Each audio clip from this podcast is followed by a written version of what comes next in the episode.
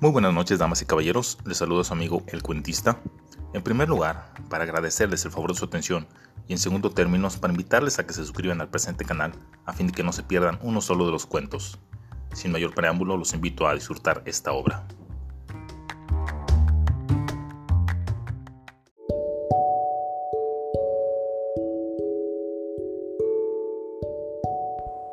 Paseo de Medianoche, por Claudia Soto.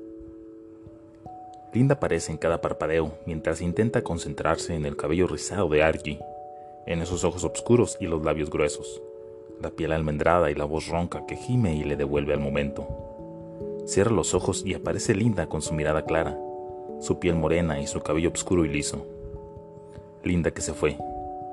Linda que había amenazado muchas veces con nunca volver Hoy por fin es consciente de que lo ha cumplido, porque el viaje en el que se embarcó es ese que no tiene vuelta atrás.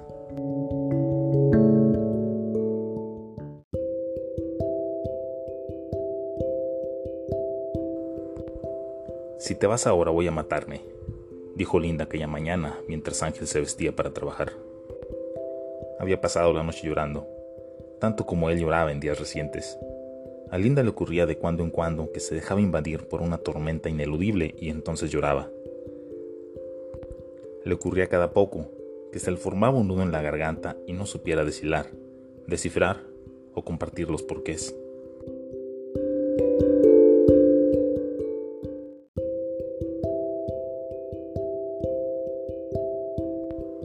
No te va a pasar nada, le contestó Ángel aquel día.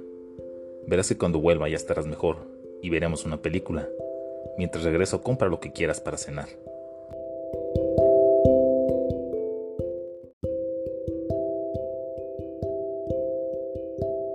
Sus días malos habían sido siempre cada cuanto.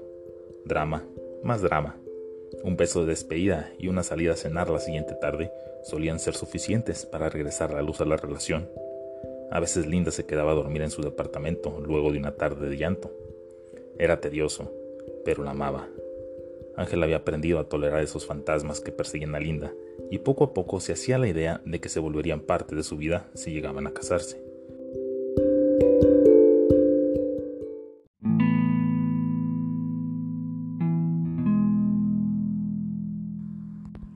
No fue así aquel día. Cuando salió a trabajar no hubo más mensajes durante la mañana, ninguna llamada de insistencia ante aquellas palabras desesperanzadas. Linda no volvió a comunicarse, y Ángel asumió que se sentía mejor, y que al regresar encontraría la cena sobre la mesa y una sonrisa. Quizá una nota de disculpa sobre la almohada, pero no. No logró ver el cuerpo antes de que los forenses se la llevaran de la casa de su madre. Tampoco pudo despedirse, porque la madre de Linda le gritó que dejara el velatorio antes de poder acercarse al ataúd, porque los ojos de otros de la familia toda la culpa se vaciaba en Ángel y en la poca atención que le ponía, aunque no fuera así. Linda lo dejó. Se fue para siempre sin mencionar la forma que tenía ese fantasma que la perseguía en todas partes y se manifestaba de tanto en tanto donde quiera que estuviese. Ángel se quedó con la visión borrosa de ese pasado que amarraba las palabras a las entrañas de Linda con sollozos, de ese fantasma que atormentaba los sueños de su amada y la condujo a la muerte. Ángel había hecho lo posible. La amó. Y eso ya era más de lo que cualquiera que la conocía de cerca podía hacer por ella.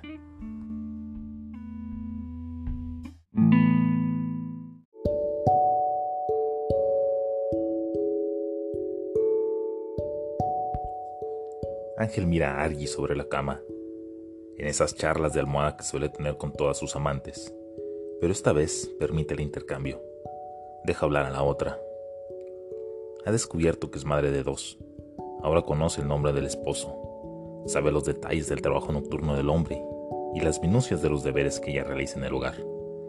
Allí, al igual que Linda, lleva sus fantasmas a todas partes. Esta noche, a los brazos de un desconocido en los que trata de recuperar el calor perdido en el hecho de su matrimonio. Argy llora cuando ve las lágrimas de Ángel. Piensa que su historia lo conmueve y se conmueve ella misma. Sería buen amante, piensa. No volveremos a vernos, dice Argy. Tengo que irme.